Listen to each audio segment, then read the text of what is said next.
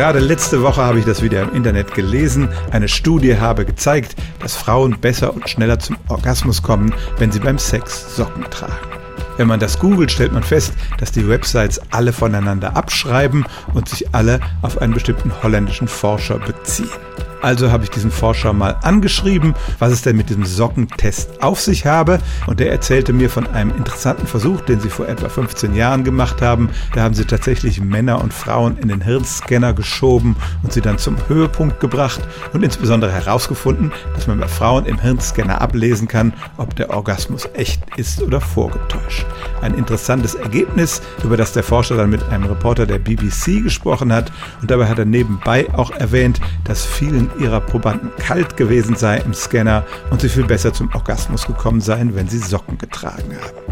Dieser Satz wurde dann im Internet von Seite zu Seite getragen. Aus der beiläufigen Bemerkung wurde eine angebliche große Studie. Die banale Wahrheit dahinter ist, insbesondere Frauen, die frieren, kommen beim Sex nicht so gut in Stimmung, wie wenn sie sich schön wohlig warm fühlen.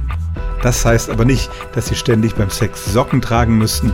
Wer richtig schön in Wallung gekommen ist, für den erübrigt sich diese zusätzliche Wärmemaßnahme. Stellen auch Sie Ihre alltäglichste Frage unter stimmtz.radio1.de.